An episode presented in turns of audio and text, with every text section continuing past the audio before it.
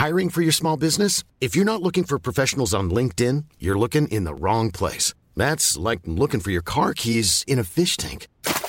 LinkedIn helps you hire professionals you can't find anywhere else, even those who aren't actively searching for a new job but might be open to the perfect role. In a given month, over 70% of LinkedIn users don't even visit other leading job sites. So start looking in the right place. With LinkedIn, you can hire professionals like a professional. Post your free job on linkedin.com slash people today.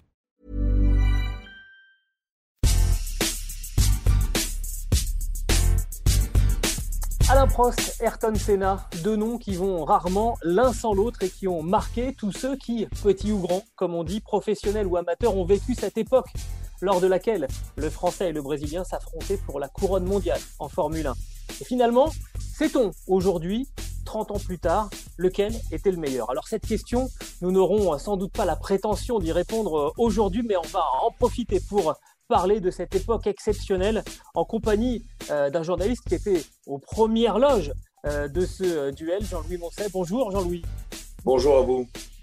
Commentateur pour TF1, journaliste, grand journaliste à Auto Plus, qui nous fait l'immense honneur de se joindre à nous aujourd'hui, en compagnie également de Maxime Dupuis, auteur d'un superbe, j'insiste, grand récit sur, à lire sur eurosport.fr et intitulé Alain Prost Senna, la guerre à 300 km/h.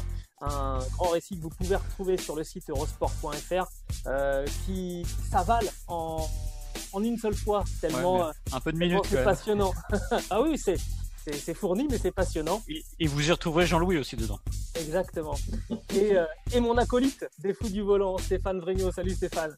Salut Jean-Louis, salut Maxime, salut Gilles. Heureux d'être parmi vous. Ce podcast qui est à retrouver sur toutes les bonnes plateformes d'écoute, de Deezer à Spotify, en passant par Acast ou par Apple Podcast. N'hésitez pas à nous donner 5 étoiles et à vous abonner. Et de cette manière, vous recevrez les nouveaux épisodes directement sur votre smartphone. Je le disais, euh, Alain Prost, Ayrton Senna, euh, très très souvent quand on parle de l'un, on, parle de, euh, l'autre. Jean-Louis, je vais vous poser la, première question. Est-ce que, ça s'est senti rapidement à l'émergence de, de, Sénat, on va y revenir, hein, mais que Prost était déjà en, activité depuis un petit moment, installé, comme on dit. Est-ce que ça s'est senti très vite que ces deux-là allaient focaliser toutes les attentions? Ça s'est senti rapidement, mais je ne dirais pas immédiatement. On l'a vraiment compris quand Senna a commencé à piloter pour Lotus, qu'il était extrêmement brillant. Il avait un moteur turbo euh, qui lui permettait de faire des choses absolument formidables en qualification et donc alors vous me direz, vous augmentez la pression du turbo, c'est les qualifications, mais enfin, le, temps, il faut quand même le faire. Donc, il le faisait, et c'est là qu'on a compris que c'était vraiment euh, l'une des futures grosses puissances de la F1. Et puis, et puis, quand il est arrivé chez McLaren, là, on a compris qu'il y aurait euh, sans doute bagarre, duel, en tout cas que c'est, vous savez, euh, il n'y a pas d'amitié dans ces cas-là. C'est le, meilleur qui gagne. On l'a vu très récemment aussi avec Hamilton et Rosberg, par exemple. Donc, on a compris que c'était dur. Alors, euh, pour resituer un petit peu pour, euh, pour ceux qui sont un, peu, plus, un peu plus jeunes, euh, Alain Prost a donc débuté sa carrière en, en, Formule 1 en 1980 chez, chez McLaren, mmh. contrairement à ce que beaucoup croient. Hein, il n'a pas débuté chez, chez Renault directement. Il a été champion du monde ensuite en 85 et en 86, là pour le coup, après son passage chez Renault, en, étant chez, chez McLaren. Maxime, euh, je, faisais référence à ce, euh, à ce papier que vous avez écrit et dans lequel euh, j'ai repris vos, mots parce que ça me paraît très très juste. On a souvent essayé d'opposer la personnalité d'Alain Prost et de, de, Ayrton Senna en disant que c'était un peu l'eau et le feu. Moi, je vais reprendre vos termes parce qu'ils me paraissent plus justes. Prost cartésien et Senna un peu plus, un peu plus mystique. Ah oui, il y a de ça, et c'est ce qui fait, je pense, la, qualité de cette rivalité, parce qu'il y, a la rivalité au volant, mais c'est vrai qu'on a l'impression qu'il y a quelque chose de presque de physique et même de métaphysique, la différence entre les deux. Et ça pourrait même presque, on mettrait ça dans un film que ça paraîtrait presque caricatural finalement de dire que vraiment ils sont opposés au possible. Et moi, ce qui me fascine, si je devais comparer, Prost pour moi, c'est un peu de la musique classique. C'est réglé comme du papier à musique. On évite les aspérités au volant, c'est clinique et on évite les vagues et on essaye de rendre le tout le, tout le plus cartésien possible. Et de l'autre côté, on a Senna, c'est le rock and roll, c'est-à-dire on fonce, on va tout droit, on veut gagner, c'est gagner ou rien. Et c'est grâce à ça d'ailleurs qu'il va un peu gagner aussi son, son titre en 88 parce que bah, il gagne plus de courses que, que Prost. Quand Prost lui va marquer plus de points, mais à l'époque c'est un autre règlement. Et Prost, on va dire qu'il. Ce qui est fascinant dans les deux, c'est que c'est deux facettes du talent. C'est-à-dire qu'il y en a un qui maximise à 100% ce qu'il est capable de faire, et l'autre qui va toujours chercher à la limite, et aujourd'hui, pour faire le lien, on parlait tout à l'heure de, très vite d'Hamilton et Rosberg, moi, ce qui, c'est ce qui manque cruellement dans la, dans la F1, c'est d'avoir des vraies rivalités avec ces aspérités-là, avec deux personnages qui sont mais aux antipodes l'un de l'autre et qui rendent le spectacle encore fou. C'est un peu, ça me fait penser, vous savez, la Formule 1 de cette époque, c'est un grand film avec deux acteurs principaux qui le magnifient encore plus. C'est le parrain, c'est euh, Brando et c'est Pacino, voilà, les deux en face, avec un jeune et un plus vieux, et deux types qui vont rendre le, film encore plus dingue qu'il est. Et je trouve que, ça c'est mon avis, j'ai eu beau justement pendant l'écriture et même avec mon expérience, moi j'étais gamin à l'époque, je voyais ça avec mes yeux de gamin, je vois pas d'autres rivalités plus iconique et plus forte dans l'histoire du sport. Alors évidemment, on va, se rapprocher peut-être à la boxe, voire le cyclisme, où il y a des mano à mano comme ça. Mais là, c'est tellement le, le, yin et le yang qu'on a la, rivalité ultime à mes yeux. Ben, justement, c'est la question que j'allais poser à, Jean-Louis, puis je poserai la même à, Stéphane après. Jean-Louis, est-ce que vous avez retrouvé, vous, euh, dans vos quelques années où vous avez suivi la, Formule 1, euh, une, opposition aussi totale entre deux garçons?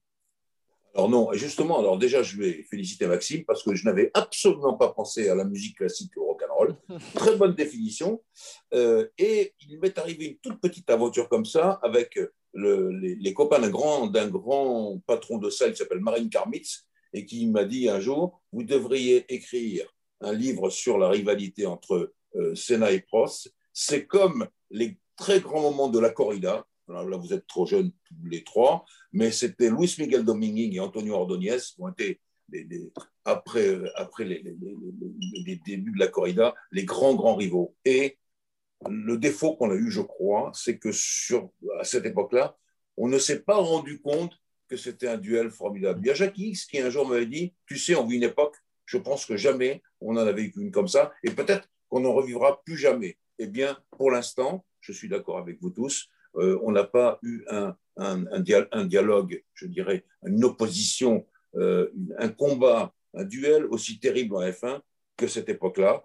Et heureusement, on ne l'a pas manqué finalement, puisqu'on racontait les courses les unes après les autres. Mais c'est vrai qu'on se demandait toujours si euh, on allait avoir ça. Vous savez, à un moment donné, j'ai rêvé que Mika Hakkinen serait le vrai rival de Michael Schumacher. Mm. Il en avait les qualités, il pouvait le faire. Mais intérieurement parlant, lui, Mika, il pensait qu'il surconduisait et il n'a pas voulu se risquer un deuxième accident. Il a déjà eu un très grave accident à Adelaide en Australie. Il n'a pas voulu se risquer. Je le voyais, lui, je lui disais, enfin, enfin, on va avoir un rival pour Schumacher. Euh, on l'a pas eu. Voilà, eh bien c'est la même chose avec euh, Lewis Hamilton et Rosberg sur une année seulement, mais Senna et Prost, ça a duré des années. Stéphane, tu, es d'accord On ne retrouve, pas, retrouve pas une opposition aussi totale, en fait, et au long cours? Oui, j'ai un petit peu réfléchi euh, en préparant euh, ce, qui c'est le plus fort Prost Sénat en me disant mais est-ce qu'on a vécu euh, quelque chose d'équivalent? Ma réponse, ça serait il faudrait deux ou trois ou quatre saisons de suite comme on en a vécu chez McLaren entre Fernando Alonso et Lewis Hamilton pour reproduire vraiment ce que c'était avec un monde clivé, avec deux personnalités très marquées. Et à l'époque, en fait, en 88, quand cette rivalité a explosé à la face du monde, les gens ont pris position très très vite parce que c'était deux personnalités et puis surtout c'était deux pilotes qui avaient des ADN très différents, qui étaient séduisants euh, l'un et l'autre. Sur le papier, c'était de la bombe. Euh, Prost, euh, l'analytique, Senna, le flamboyant, Prost, peut-être le plus grand metteur au point châssis de tous les temps, Senna, certainement le pilote avec la plus grande sensibilité au niveau moteur de tous les temps, ça c'est clair. Et euh, on réunit tout ça et dans la pratique, ça ne fonctionne pas parce que ça fait tout de suite des étincelles. Et c'est ça qui était magique. Mais Rondonis nous a, euh, chez, McLaren, on l'a vécu pour l'histoire. Et aujourd'hui, c'est vrai qu'un patron d'équipe, quand il voit ces deux personnalités, il hésite et il n'y va pas. Et c'est un petit peu dommage. Et en 88, c'était exceptionnel parce qu'il n'y avait que Senna et Prost qui comptaient. Les autres voitures, Williams ou Ferrari ou Benetton, étaient parfois à un tour et ça n'intéressait personne. Il y avait que, il y en avait que pour Prost et Senna. je peux rajouter quelque chose sur les rivalités. On parle justement des rivalités avec Schumacher. Moi, j'ai connu, j'ai vraiment euh, grandi avec les grandes années Schumacher. C'est vrai qu'il y a Damon Hill à un moment, mais je me souviens d'une image, je crois que c'est au Grand Prix d'Europe, euh, vérifié en 95, où euh, Damon Hill applaudit Schumacher. Parce que je crois qu'il est sorti de piste et il se rend compte qu'il a, perdu, qu'il a perdu le titre, en fait. Et ça, ça ne va pas c'est pas Senna n'aurait pas applaudi euh, Prost et vice versa. On a besoin de ça quand même. Et alors je vais vous demander à vous parce que vous serez mieux placé que moi pour répondre. Je me demande si sur le long terme un Schumacher Villeneuve n'aurait pas pu ressembler à ça en termes d'état d'esprit. Alors avant de vous parler de Mika Hakkinen, je voulais vous parler de Jacques Villeneuve. Moi aussi j'ai pensé à ça. J'ai dit évidemment ça y est, on tient notre duel hmm. euh, euh, qui succède à Prost et Senna, Villeneuve Schumacher et ça s'est éteint. Ça s'est éteint parce que Jacques, euh, c'était pas son truc. Il est parti autre sur une équipe, gagner. Bernie Kessel lui a reproché d'ailleurs de préférer gagner de l'argent plutôt que de se battre pour les titres mondiaux. Euh, ça, tout le monde le sait. C'est paradoxal. C'est paradoxal. et, euh, euh, oui, bien sûr. Et pour en revenir à, ce que vous disiez, Maxime, je suis assez d'accord avec vous.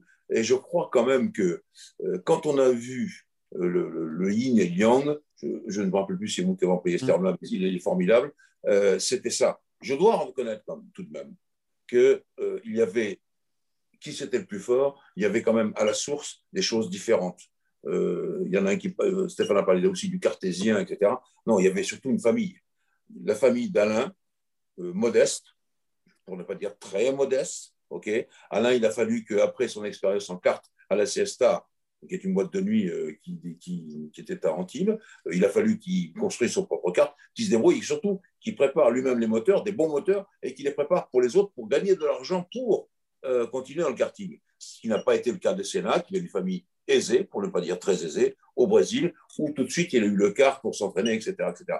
Donc c'était des gens, deux voies différentes. Et quand vous parlez des gens qui aimaient ou l'un ou l'autre, ça, ça a joué aussi. Ça a joué parce qu'il y a des gens qui se reconnaissaient chez Prost en disant bah oui, voilà, il, vient, de, il vient de, très, de, très bas et il s'élève. Et puis des autres qui disaient mais moi j'aime euh, ce mousquetaire formidable, ce d'Artagnan formidable, qui a Senna. Et on peut comprendre les, les, les, deux personnalités. Alors, il y, avait, il y avait en gros cinq ans d'écart entre, entre les deux. On ne peut pas parler d'un conflit de génération, mais il y avait effectivement aussi une lutte des classes. Euh, ça, ça, rejoint, ça rejoint ce que, ce que, ce que tu dis, euh, ce que tu dis Jean-Louis. Et puis, il y avait aussi ce, le moment où, euh, où Ayrton Senna se, révèle, Monaco 84, euh, sous la pluie, parce que là, on va se rendre compte que d'un seul coup, sous la pluie, il y a un magicien qui, qui mhm. sait faire des choses que les autres, y compris Alain Prost, n'arrivent pas, euh, pas à faire. C'est un petit peu l'acte de naissance, en fait, de, de, de Ayrton Senna, la, pluie. Totalement, totalement. Ce Grand Prix-là. Et puis, le fait qu'il ait mis à la retraite aussi, il faut toujours penser à ça, un bon pilote qui était Johnny Cecotto, qui avait terriblement, magnifiquement brillé en moto, qui était pas mal du tout en voiture. Puis tout d'un coup, on a vu qu'à voiture égale, bah, Senna était plus fort. Mais le Grand Prix qui a révélé Senna, c'est effectivement celui-là. Et sous la pluie, bah oui, c'était un maître de la pluie. Il s'était très entraîné à cela, alors alors qu'à l'inverse, Prost détestait la pluie. Ça, c'est lui conduire dans des conditions comme ça. Euh, je crois même que, comme plusieurs ingénieurs de Formule 1, d'ailleurs, il disait les Formule 1, c'est pas fait pour rouler sous la pluie. On disait, non, mais c'est des voitures, il faut quand même faire. voilà, donc c'était ça la vraie différence. Ce qui est drôle encore, pour revenir à ce que j'ai dit au début, c'est que ce Grand Prix, euh, cette course qui est amputée puisqu'elle va être arrêtée alors que euh, Senna fond sur Alain Prost, euh, bah, cristallise aussi tout ce que sont les deux hommes. C'est ça, c'est qu'il y a le chevalier qui fonce sous la pluie qui va revenir. Et alors, à tort, à raison, je ne sais pas, bah, Prost qui profite d'une décision, on va dire, entre guillemets, juridique pour arrêter la course. Alors, elle lui servira pas à terme parce qu'il va lui manquer un peu de points pour être champion du monde. Et il marque 4,5 points, un demi-point, et il marque 4,5 points puisqu'on divise par deux. Mais c'est encore une fois, on mettrait ça dans un film. Je pense qu'on dirait que c'est trop gros parce que la scène est presque trop grosse à rebours pour dire que tout est résumé. Et ce qui est intéressant aussi à la fin de Monaco, c'est que Senna déjà joue le petit c'est-à-dire euh, par rapport à Prost en disant, en gros, mmh. ouais, je sais ce que c'est, c'est de la politique. Et on parlait tout à l'heure de la classe sociale, mais elle est presque à, front renversé parce que le français qui vient du pays riche et le Brésilien à l'époque, qui est encore un pays en voie de développement, qui lui est riche. Enfin, il y, y, a tout qui s'entremêle et qui est presque caricatural et qui rend ça complètement passionnant. mais alors, moi, je dirais juste que Senna, dans son choix de carrière, quand même, ne s'est pas comporté, je dirais, comme un bourgeois en choisissant Tolman. C'était quand même une écurie de fond de grille. Alors, la voiture a été faite quand même par Rory Byrne. Et quand on sait ce qu'il a fait après, c'était quand même assez sérieux. Mais il avait un besoin de reconnaissance et là, il était aussi quand même dans la transgression. Il n'était pas comme les autres parce que drapeau rouge, il continue de foncer. Et lui, il se dit si jamais il y a euh, une entourloupe ou quelque chose qui s'est passé que j'ai pas bien calculé, si procès sorti, si n'importe quoi, c'est à celui qui franchit le premier la ligne d'arrivée. Et ça, on lui a reproché après. Mais on sent toute la détermination qu'il y a. Dans cette course aussi, il y a un grand pilote qui s'appelle Stéphane Beloff aussi, qui méritait de briller aussi sous la pluie, qui a été magnifique. Mais Senna aussi, il en met un petit coup, il met un petit taquet aussi à Niki Loda dans cette course. Niki Loda qui va être champion du monde. Donc là, il, a quand même, euh, il, s'est quand même posé sur ce, sur ce dimanche-là sous la pluie. J'ai une petite. Vas-y, vas Jean-Louis, après je te poserai une question. Je veux dire qu'à ce moment-là, dans Monaco, et deux ce Grand Prix de Monaco, euh, il y a Loda et Prost qui jouent le titre mondial alors que Senna ne le joue pas du tout. Hmm. Ceci posé, je reviens sur la Tollman de, Rory Byrne. Euh, dès l'origine, on avait vu que c'était une voiture très originale, et après, Rory Byrne a montré chez Ferrari ce qu'il était capable de faire. Je referme la parenthèse technique pour dire, bon, ce jour-là, ben, oui, il fallait, jouer, il fallait jouer la sécurité, alors que Senna, non, son rôle, c'est justement de profiter de cette occasion pour se mettre en valeur, et il a magnifiquement réussi. Je, voudrais juste te poser une petite question, euh, Jean-Louis. C'est Jackie X qui était le directeur de course sur ce, mmh. Grand Prix de Monaco interrompu. Euh, Jackie X qui avait des liens avec Porsche, euh, tu me vois venir. Oui, oui, oui. Alain Prost roulait avec un moteur Porsche. Est-ce qu'il y a eu des pressions sur Jackie X? On est, on est quasiment 40 ans après. Est-ce qu'il y a eu des, est-ce qu'il y a eu des, pressions? La seule pression qu'il y ait pu avoir, elle ne vient pas, certainement pas de Porsche. Elle vient plutôt de l'Automobile Club de Monaco. Quand vous êtes patron d'un circuit, quand vous êtes même, euh, je dirais, propriétaire du circuit, euh, ce que vous ne voulez pas voir, c'est des accidents monstrueux. Or là, la couche d'eau était telle que franchement, on n'y arrivait plus. Et je pense que Jackie X, qui fait lui aussi partie des maîtres de la pluie, des cinq ou six plus grands pilotes de tous les temps sous la pluie, euh, il s'est dit, c'est impossible qu'il continue comme ça. Et c'est vrai que il y avait Alain Prost, mais d'autres pilotes aussi faisaient des signes en disant on ne peut plus continuer comme ça. Et c'est ce dont Senna a profité. Il a eu raison d'ailleurs, parce que c'est ce qu'il a mis au firmament tout de suite. Mais Jacques X n'en a pas eu de pression de Porsche, non, impossible. Ça, ça, ça veut... Surtout quand vous connaissez bien Jacques X, comme je le connais, vous pouvez savoir que c'est quelqu'un d'une honnêteté foncière, ça ne peut pas arriver. Euh, on, va avancer un petit peu dans, les années pour continuer à parler et à la fois de leur caractère et de leur carrière parce que c'est très difficile en fait de faire la différence et de, scinder, de scinder, les deux. Euh, ils vont se retrouver donc à partir de 88 ensemble chez McLaren. À ce moment-là, euh, Alain Prost a déjà deux titres, deux, titres mondiaux et, et il adoube l'arrivée de Ayrton Senna chez McLaren. Je crois qu'il était sur la shortlist avec Nelson Piquet et finalement, ben, le Français dit à Ron Dennis, ça serait mieux pour l'équipe d'avoir, d'avoir Senna. Oui, alors déjà, dans son contrat, euh, Alain, il n'y avait pas cette possibilité de dire je veux tel ou tel pilote, car maintenant ça, ça existe dans le contrat. Euh, et ensuite, oui, il a effectivement dit ça. Voilà, Senna, c'est un jeune et c'est plus l'avenir que Nelson Piquet, sans quoi Alain avait raison aussi. Et peut-être qu'il y avait un peu d'inimitié avec euh, Nelson, parce qu'Alain, il a eu des inimitiés un peu dans tous les coins de la F1, mais tous les pilotes sont un peu comme ça. Il y a rarement de grands amis. Hein. Et euh, c'est comme ça que ça s'est fait. Mais bien sûr que c'était euh, l'occasion unique d'avoir un grand pilote avec soi, et c'était aussi une manière formidable, on l'a vu après, de partager le travail. Je veux rappeler quand même une anecdote, c'est que, non, ce n'est pas une anecdote, c'est un état de choses. Alain s'occupait des réglages du châssis, Ayrton s'occupait des moteurs quelqu'un, l'un de vous l'a déjà dit. Et ce que je voulais dire, c'est qu'on a, on a reproché à Honda de faire des moteurs spéciaux pour Senna.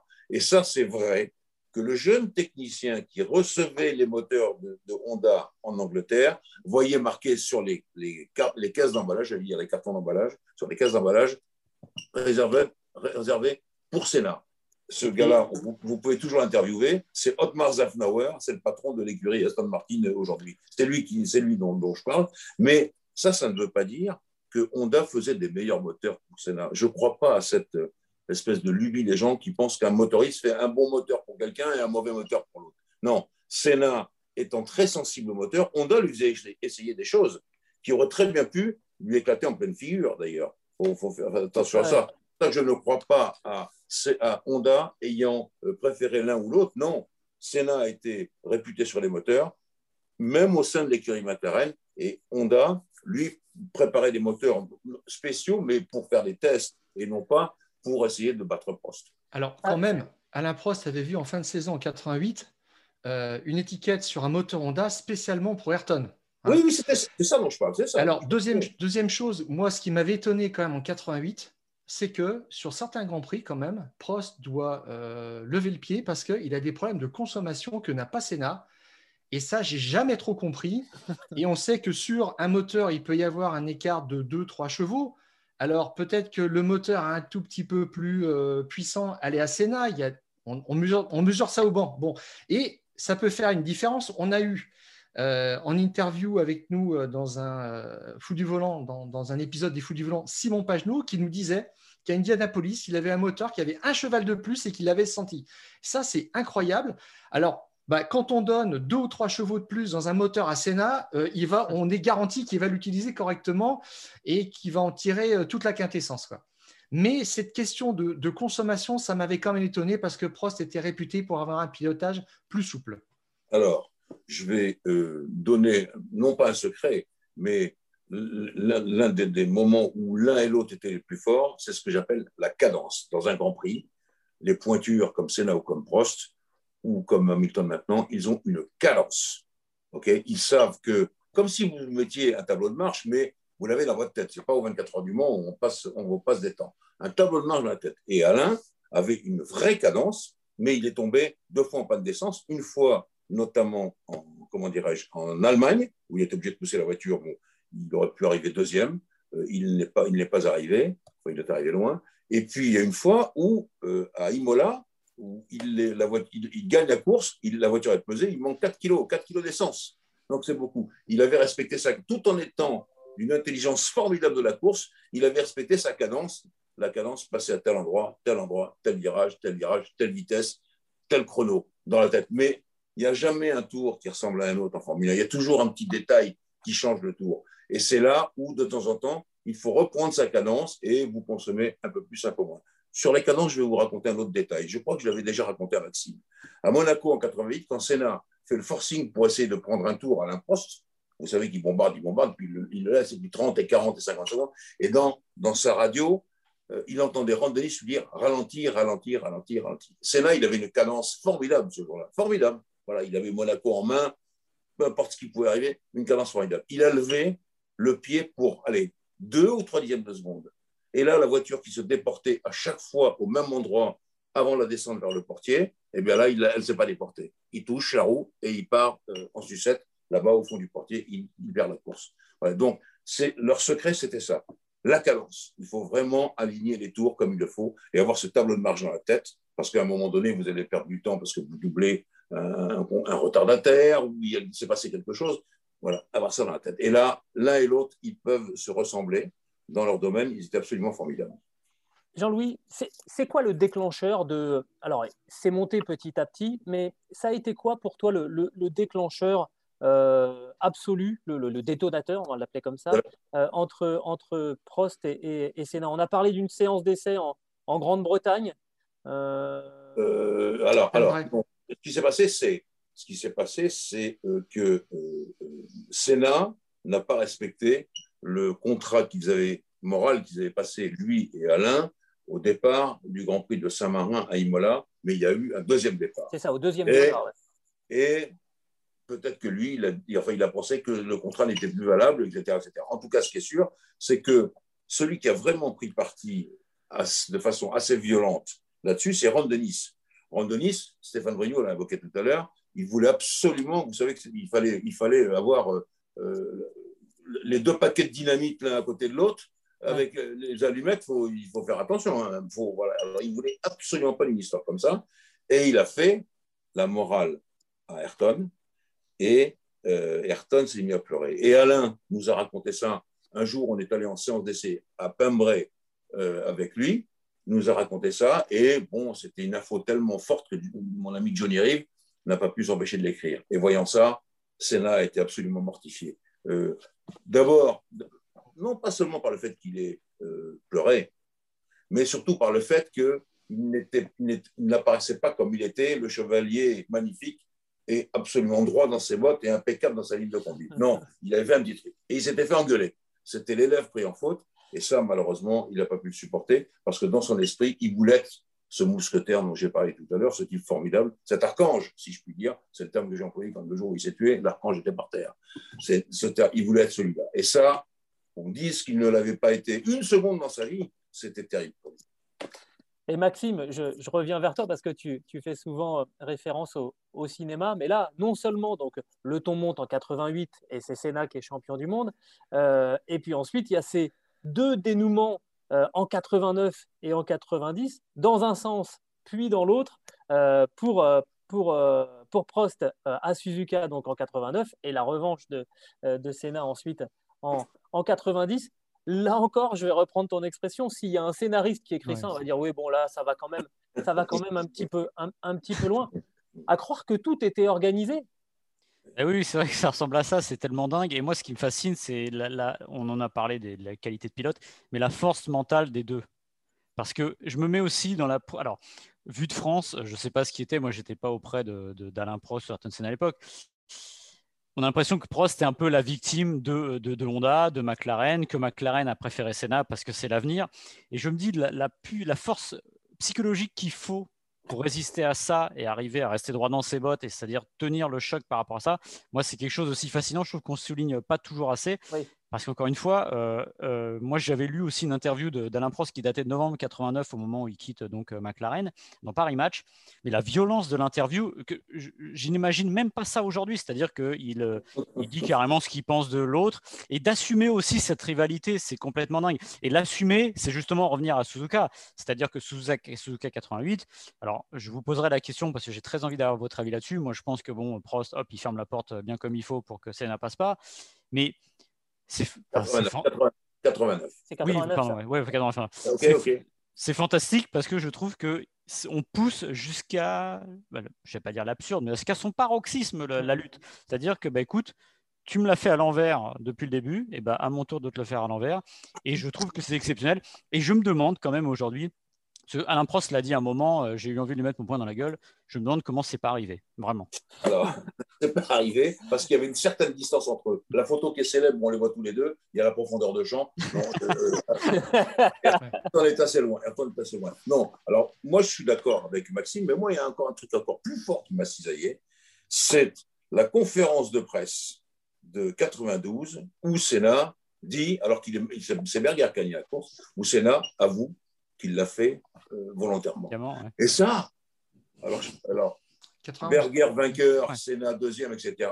La salle de presse de Suzuka bondée, il n'y a plus une place assise, il y avait plein de gens debout. Et là, voilà que Ayrton nous balance ce truc-là en pleine figure. Il y a eu un silence de mort dans la salle. Mais justement, je voulais, je voulais parler avec, avec toi de ça, Jean-Louis. C'est que euh, ce, ce, duel entre Prost et Senna, évidemment, en, France, il y a quand même un côté où c'était Prost le, favori. Moi, j'avoue que je suis né en 75, donc euh, ces années-là, je, commence à comprendre un petit peu euh, les enjeux. J'arrivais pas à haïr Senna. Il avait un côté rockstar qui était, euh, qui était plus séduisant pour un jeune ado que, le professeur, même s'il était français. Mais chez les journalistes, euh, moi, j'ai quelques-uns de tes collègues qui m'ont dit que c'était chaud aussi entre les journalistes à cette époque, entre les partisans de Prost et les partisans de Sénat. Ils ont grossi le trait ou vraiment en salle de presse, euh, c'était tendu aussi Très franchement, euh, ça, je ne vois pas, à moins qu'il y ait eu un ou deux Brésiliens un peu excités qu'on n'ait pas bien fait. D'accord. franchement, je ne vois pas ça. je dois rappeler une seule chose c'est que celui qui a donné le surnom de Magic à Sénat, c'est mon ami Johnny Rive dans l'équipe. Et d'ailleurs, Senna lui a toujours su gré de cela, parce que si Magic, c'est bien lui, parce que Johnny, comme moi, il voyait le pilotage de Senna, il c'est pas possible comment il fait, il est magique. C'est de là que c'est venu. Donc, il n'y avait pas, donc on savait très bien que les, les comment dirais-je, les, les journalistes faisaient attention à ça. Après, les papiers, ça c'est autre chose. Mais quand on était en salle de presse, tout ça, non, il n'y a pas eu d'engueulade. Non, non, très franchement, très franchement, non, mais une fois de plus, je vais arriver. Alors, qui était le plus fort et, on, va, on va les définir l'un et l'autre. Alain, il est arrivé chez McLaren en 84, ok. Niki Loda est là, ils vont être rivaux, complètement adversaires. Loda est champion du monde, mais Alain, très intelligemment, très intelligemment, euh, il a appris avec Loda. Il a fait de Loda son professeur. D'ailleurs, Loda a dit, temps il me regarde, je me demande ce qu'il va. Mais Alain, il apprenait. Il a, non, mais il apprenait à être ce petit gars de Saint-Chamond qu'on a tous connu, euh, qui ne faisait pas tellement attention, etc., à être le Alain Prost qu'on connaît, euh, déjeuner avec l'ambassadeur d'Angleterre à Paris, euh, convié à la cour euh, d'Angleterre, etc., etc. Et pas arrivant avec des, chaussures protées comme un plouc. Non, il était devenu à la Prost un grand champion de chez McLaren. Et ça, c'était son origine et je pense l'une de ses marques de fabrique formidables. Et il a appris beaucoup de Loda. Tandis que Senna, quand il est arrivé chez McLaren, lui, il ne s'occupait pas de ça. Lui, ce qu'il voulait, c'était cisailler l'autre. Ça, et comme Alain l'a très justement raconté, il était la cible et c'était vrai. Et c'est là, lui, il a moins appris, il n'a pas du tout appris même de, Prost. Il s'estimait supérieur dans ce domaine-là et il voulait le shooter. Bon, ben voilà, c'était comme ça que la guerre a été déclarée finalement. Oui, tout à fait, Jean-Louis. J'y pensais en t'écoutant. D'ailleurs, en termes de réglage, c'est Prost qui faisait le setup de la voiture, Senna qui le reprenait souvent intégralement, jusqu'à peu près jusqu'à Spa, je crois, en 88, où euh, Prost a dit j'en ai marre de lui filer mes réglages parce que je lui donne mes réglages et il me bat avec. Donc débrouille-toi comme ça. Et Senna est allé au bout parce qu'il avait de l'avance. Ce qui me surprend en fait chez Prost, finalement, c'est une forme de naïveté qu'il a eue à faire venir Senna parce que c'est introduire le loup dans la bergerie. Euh, c'est euh, conclure Impact en 88. C'est lui qui en parle en premier avec Senna de cette histoire de ils sont tellement dominateurs qu'ils veulent signer des doublés à chaque fois. Et Prost propose à Senna de dire le premier au premier virage, en fait, euh, à la voie libre et le deuxième ne l'attaque pas. Et euh, ils mettent ça euh, de côté au début de la saison 89. Et puis Senna lui reparle de ça à Imola. Prost se méfie pas du tout. Et il lui fait un coup de jarnac sur le deuxième euh, départ. Et Senna dit ah non, mais ça comptait pas. Il y avait un premier départ. et, Prost arrive presque, je dirais pas lentement, entre guillemets, parce que Prost ne roulait pas lentement, mais il ne s'est pas méfié. Et, et Senna était toujours dans la méfiance et Prost était toujours dans l'ouverture.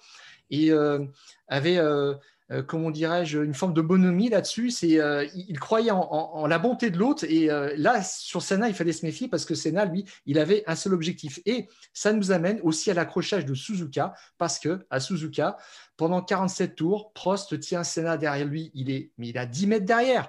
Il faut réaliser ce que c'est, la pression que ça, représente. Et Maxime, tu disais, avoir quelqu'un comme ça qui, met tout le temps la pression, qui est qui a une forme d'agressivité. Finalement, il faut pouvoir euh, euh, encaisser les coups. C'est quand même fou. Et, et, Prost, sur son tableau de bord, il n'avait rien du tout d'affiché. Il passait euh, ses vitesses à l'oreille parce qu'il avait plus d'informations du contour et il disait mais non je, tenais ça derrière moi il n'y avait pas de problème et je me serais juste méfié sur les derniers tours parce que je pensais qu'il allait faire une grosse attaque. Et l'attaque est venue plus tôt et cet accrochage est arrivé encore une fois par une forme de, naïveté qu'avait Prost qui ne se méfiait pas assez de, de Senna. C'était ça aussi qu'il y avait en, termes de différence et d'approche du métier de, de personnalité qui, qui tranchait entre les deux. Après, sur l'accrochage en, euh, en lui-même, euh, il est moins naïf parce que ce qu'il dit après, c'est qu'il dit au gars, j'ai peut-être tourné un peu tôt, mais c'était mon virage. Donc, mais tu regardes surtout sur les caméras embarquées, Prost donne un petit coup mm. d'œil dans, dans, son rétroviseur. Au moment où il va braquer, il, check que Senna est là et il continue de braquer. Donc, euh, bon, c'est son jeu, il n'y a pas de problème, il a la priorité, il est bien placé pour le virage, Senna est très très loin derrière, mais quand il fait ça, il dit J'y vais, mon gars.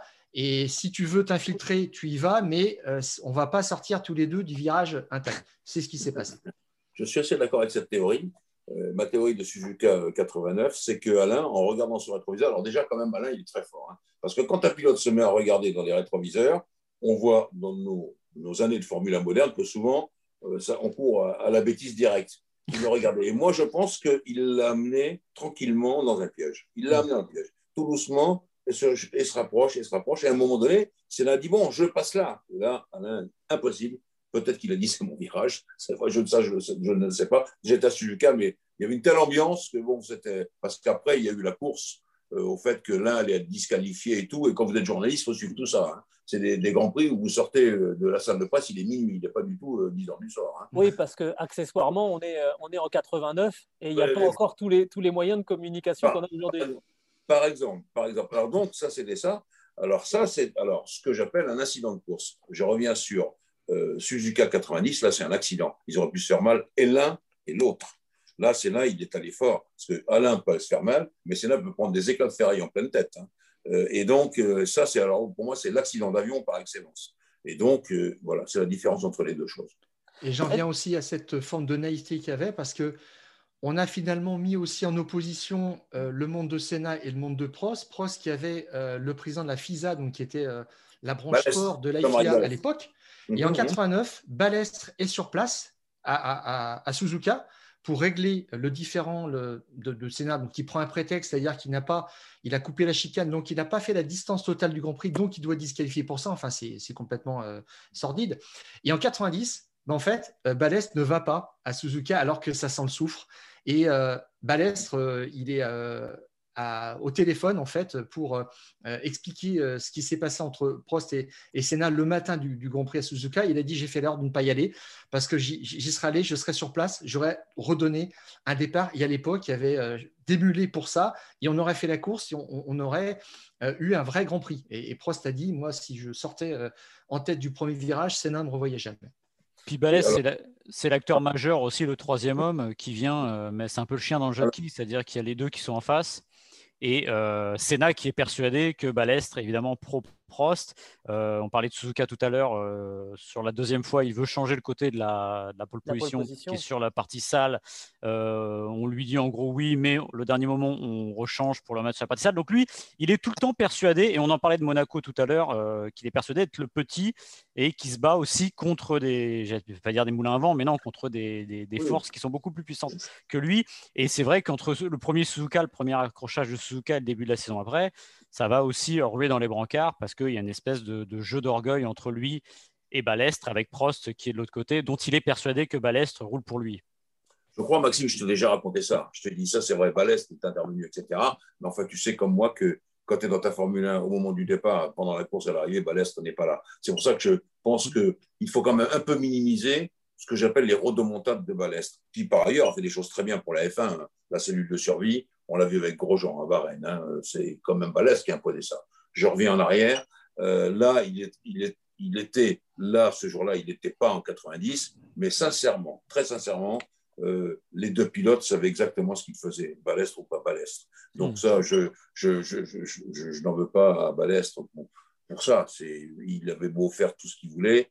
Les deux pilotes sont seuls décideurs avec l'équipe quand ils sont à bord de la voiture. Voilà ce que je voulais dire. Mais ça, je te l'ai déjà dit, Maxime. Ensuite, on, va avancer un petit peu parce qu'il va bientôt falloir, falloir conclure.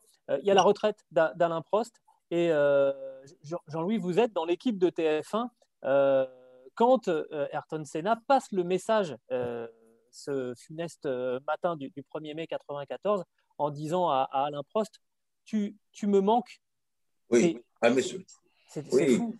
C'était fou parce que je crois que ça dénote une fois de plus. Alors, ce message enregistré vendredi, j'ai déjà raconté ça, je le raconte en deux secondes. Moi, j'étais chargé là-dessus de mettre des vrais bruits parce que Sénat faisait ça en démarrant des stands. C'était un contrat avec TF1 signé par l'intermédiaire de Renault euh, euh, pour euh, donner, et Williams, donc, pour donner le, ton sur le circuit. Voilà, ici, on passe telle vitesse, telle vitesse. Bon, alors, Sénat, déjà, dans son tour de, démarrage, il, n'a déjà pas si mal que ça.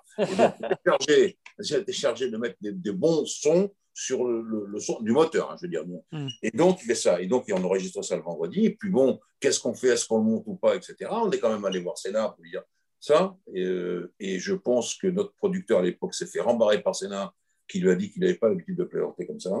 Donc, bon, voilà.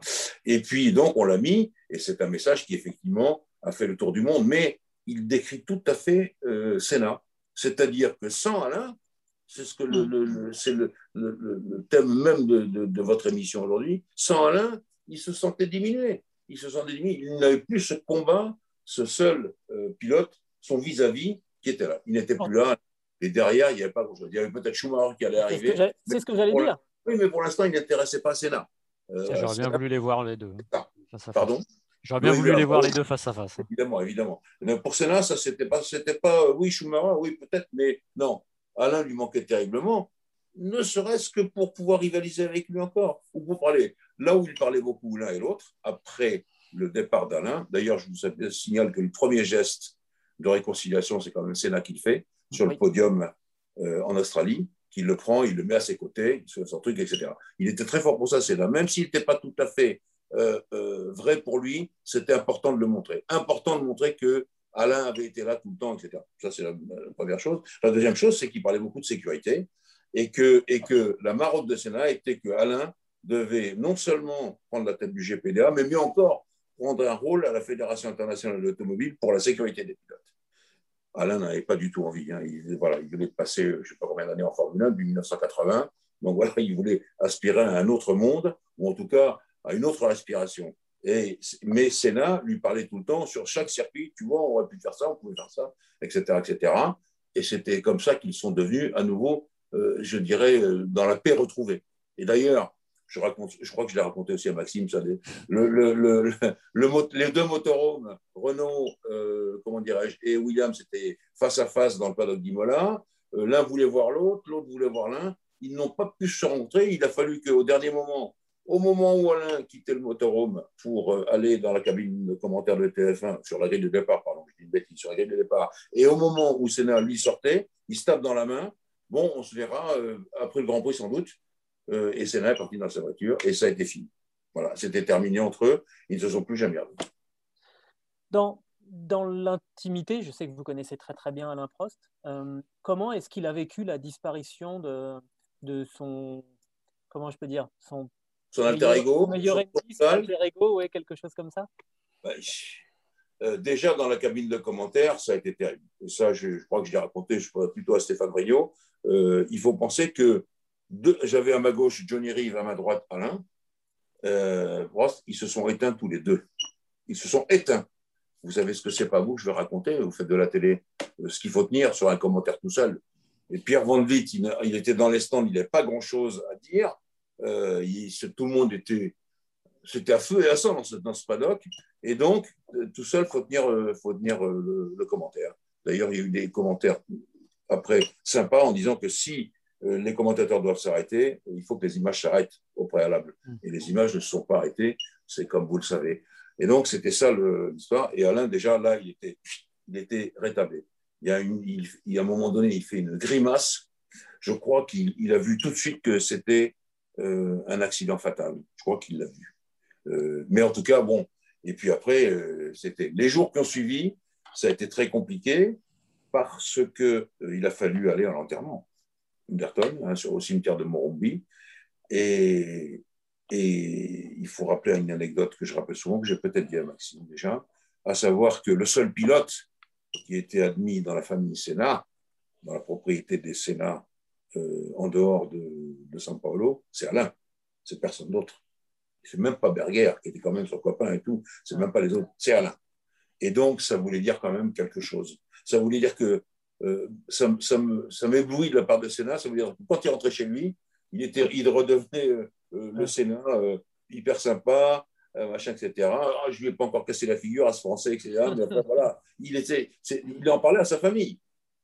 Il devait certainement lui en parler en disant franchement, il me, enfin, ou casse les pieds. Ou, oui, il me rend fou. Oui, comme ça. Voilà, j'en ai assez de ce gars-là parce que pour que ce, Alain soit le seul de la famille à venir dans la, je dirais, la propriété des Sénats. Et puis ensuite, ensuite, ensuite euh, ben, ce qu'on appelle euh, tenir les cordons du cercueil. Hein. Et pour, pour, se donner une image de, de, ce qu'est Sénat, alors pour les plus jeunes qui n'ont pas forcément vu ça, il faut regarder les images des funérailles de Sénat. Oui. C'est exceptionnel. C'est, je pense qu'au Brésil, si Pelé le jour où il mourra, ce sera à peu près l'équivalent. Mais il y, a, quelque chose de, de, fantastique dans le sens premier du terme, c'est-à-dire cette foule qui est incroyable. Et je refais l'analogie avec la, avec la, musique. C'est une rockstar qui meurt. Euh, qui meurt alors lui, c'est pas 27 ans, c'est 34 ans. C'est Jim Morrison. C'est voilà, c'est ça. Et toute l'image qu'on a, je pense, le, le regard qu'on a aussi sur les deux post-mortem, est lié aussi à cette mort jeune. Euh, c'est euh, c'est pas James Dean, mais il y a quelque chose de là. Et tout ce qui touche à Senna, qui est mythifié, son casque, rien que sa casquette, je me faisais la réflexion la dernière fois, sa casquette nationale bleue là. Mmh, mmh. C'est un objet mythique. C'est dingue cette espèce de magnétisme qui est autour de lui. je suis d'accord.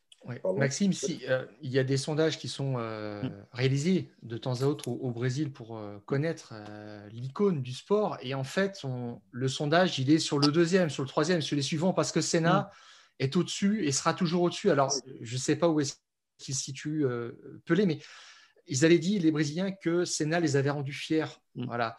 Alors qu'il y avait déjà une culture de la Formule 1 qui était, qui était installée depuis, euh, depuis 10 ans avec euh, Fittipaldi, avec Piquet. Mais Senna, ça a été une déflagration, ça a été autre chose.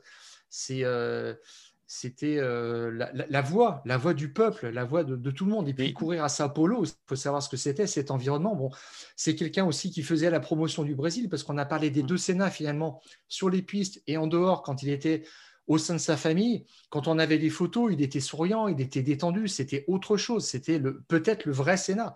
C'est il y a quelque chose qui ne se définit pas, c'est son charisme, c'est sa beauté aussi. Simplement, il est magnétique, c'est-à-dire vous voyez Sénat sur une photo, il y a quelque chose, ça ne se définit pas, il est magnétique. Et c'est un, charisme au, vrai sens du terme et pas un charisme euh, qu'on colle parfois comme mm. caractéristique à certains ah pilotes d'aujourd'hui qui ne le sont absolument pas, qui sont un peu énigmatiques, mais qui n'ont pas grand-chose à dire. Et, mais Senna, c'était euh, un écorché vif. C'est quelqu'un qui vivait sur le fil du rasoir. Euh, il partait euh, dans sa voiture, c'était piloter pour, pour réaliser son rêve, sa vie, sa passion. C'était c'était pas autre chose. Et, et certains lui reprochaient de ne pas avoir autre chose dans sa vie, mais piloter, c'était sa vie. Alors, une anecdote, mais je crois que Maxime l'a relevé. Dans tout ce qui s'est écrit euh, autour de Sénat et des gens qui ne connaissaient pas Sénat, euh, on oublie toujours quelque chose d'important, le casque jaune. Le casque jaune en course, c'était, euh, il a eu pour ça deux ou trois accidents au Sénat pour montrer que on ne pouvait pas lui résister impunément. Donc après, quand on voyait le casque jaune dans le rétroviseur, le casque jaune, c'était lui. Et il n'y en avait pas d'autre. Et ça, c'est quand même important. Et puis je reviens sur l'histoire de, de l'archange, je l'appelle une fois comme ça, parce que dans mon papier de, l'autojournal, voilà, j'ai dit que les, commissaires arrivent et qu'est-ce qu'ils voient? L'archange est à terre. Euh, il y a un très grand dessinateur dans l'équipe qui s'appelait Chénez, que vous avez peut-être tous connu, etc. Et j'ai dit un jour à Chénez, mais c'est incroyable, tu fais toujours euh, Prost, tu fais jamais Sénat. Mais il me dit, parce que Sénat, il n'y a rien à raconter sur son visage, il est beau. Regarde un, il a le nez comme ça, il a les cheveux comme ça, il a une barbe pourrie, etc. Lui, on peut dire quelque chose. D'ailleurs, j'ai dans ce bureau le, dessin de la une de l'équipe que Chenez m'a offert. Je lui dis, je te l'achète? Non, il dit, je te l'offre. Il me l'a offert. C'est ça, c'est Prost qui sur une espèce de quai avec euh, un soleil qui se reflète au loin dans la mer. Voilà, son soleil vient de se coucher. C'est ça. Et ça, c'est magnifique. Mais voilà, Sénat, le beau, le beau, le beau garçon. Euh, bien éduqué, noble, tout ça, alors qu'Alain, il vient de rien. Alain, son, ça, ça, je l'ai dit au début de, ce reportage, sa, marque de fabrique, c'est de s'être élevé de ce niveau-là. Mais tandis que Sénat, non, il était déjà là, un seigneur. Donc c'est comme ça que ça se fait. Mais beau garçon, charismatique, les filles étaient amoureuses de lui, bref, les garçons aussi. Bref, c'était un truc, euh, voilà, c'était l'archange. Et pour conclure, puisqu'on se posait la question euh, qui, est, qui, est, le plus fort, je crois qu'on on conviendra tous les trois. C'est une façon de ne pas répondre, mais, mais c'est impossible de répondre à cette question. Euh, il n'aurait pas été aussi fort euh, s'il n'y avait, pas, avait pas eu l'autre. On est, on est ah, bien d'accord. Peut-être que ça n'aurait pas été intéressé Sénat de continuer à être le roi du monde tout seul. Ça, c'est sûr. Peut-être que dans son esprit, c'était ça. Mais, mais, mais peut-être que Alain lui, il a cherché avec peut-être la naïveté dont parlait tout à l'heure Stéphane, il a continué à chercher à la bagarre, à s'imposer, à essayer de s'imposer, puis s'imposer. Ok. Alors, malgré tout, je ne vais, pas parler chiffres, mais euh, parce qu'il y en a un qui est quatre fois champion du monde et l'autre trois fois seulement, mais ça, je ne vais pas en parler. Ce que je veux dire, je crois que je l'ai déjà dit à Maxime, il y a quand même une dernière victoire d'Alain, c'est qu'il est resté en vie. Et pour moi, ça aussi, c'est une des plus belles victoires qu'il a eues dans sa carrière. Parce que voilà, à force de se de, s'attaquer à tout le monde, etc. Sénat y a laissé, non pas son âme, bien entendu, mais sa vie aussi. Et donc, voilà, il était Sénat et il est resté Sénat dans, le, dans l'esprit de tous ceux qui aiment la compétition automobile. Je, reviens très vite sur les chiffres, mais c'est vrai qu'il vaut peut-être mieux gagner 7 titres à deux comme ils l'ont fait que 7 titres tout seul et de se retrouver à lutter euh, tout seul parce que finalement, c'est vraiment en plus Senna est vraiment un contre-exemple de l'histoire du sport comme on la voit aujourd'hui à travers les chiffres, c'est-à-dire que ah bah le plus grand, celui qui gagne le plus. bah, Senna, c'est pas celui qui a gagné le plus de grands prix, c'est pas celui qui a gagné le plus de, titres mondiaux. Mais n'empêche que si vous faites un classement, je pense qu'il revient globalement souvent dans les peut-être deux, trois premiers ou un ou deux. Voilà. Gilles, un, dernier point, un, dernier point. Un dernier point. Euh, le, Ça fera le mot de la fin. l'intelligence de la course, la vision générale de la course, elle est pour Alain. Le pilotage le plus pur, le plus tendu, le plus dangereux, je vais dire, c'est euh, Ayrton. Ça vous va, Stéphane, Maxime? On reste là-dessus? On reste là-dessus. On reste là-dessus, oui. Senna qui aimait faire la course en tête. C'est l'image qu'on a gardée malheureusement. Et puis Prost, le tacticien qui, euh, qui était un peu plus en retrait, qui construisait différemment ses courses. Ils étaient différents, c'est pour ça qu'on les a aimés. Ils étaient euh, complémentaires aussi. Et moi, il y avait une phrase, je suis désolé, je rajoute un dernier truc, qui m'est fasciné de, de, de Prost, c'est qu'il raconte qu'il avait dit à Frank Williams que lui, son but, c'est de piloter à 95% un, pilote, qui vous dit ça, ça paraît aux antipodes de la logique de la euh, course automobile, mais non, c'est une autre manière de gagner, de maximiser, de penser qu'une course de F1, c'est un sprint qui ressemble pas loin d'être un marathon. Et ça, Prost l'avait compris, et c'est presque, alors je ne sais pas si c'est plus remarquable, mais il y a quelque chose de remarquable de dire qu'on peut construire cette course-là en s'économisant et gagner dans un sport de vitesse en s'économisant. Alors, je vais rajouter un dernier mot. Il ne faut jamais oublier que Prost est né à côté de Saint-Etienne, les monts du Forez, la Haute-Loire, etc. C'est des gens durs dur, des durs à suivre. C'est comme ça que ça se passe. Merci beaucoup, Jean-Louis, d'avoir été, euh, d'avoir été avec nous et de nous avoir raconté euh, cette histoire de quasiment de, de l'intérieur.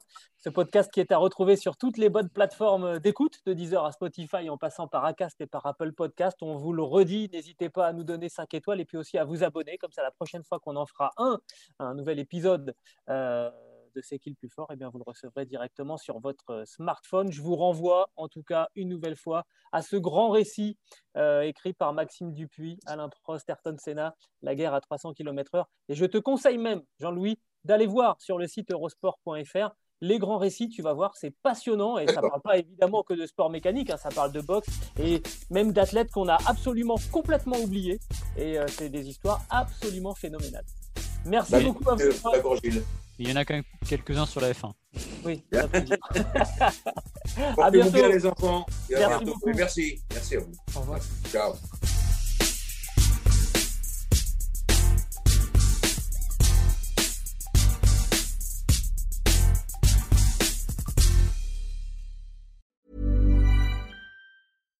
When you make decisions for your company, you look for the no-brainers. And if you have a lot of mailing to do, Stamps.com is the ultimate no brainer. It streamlines your processes to make your business more efficient, which makes you less busy.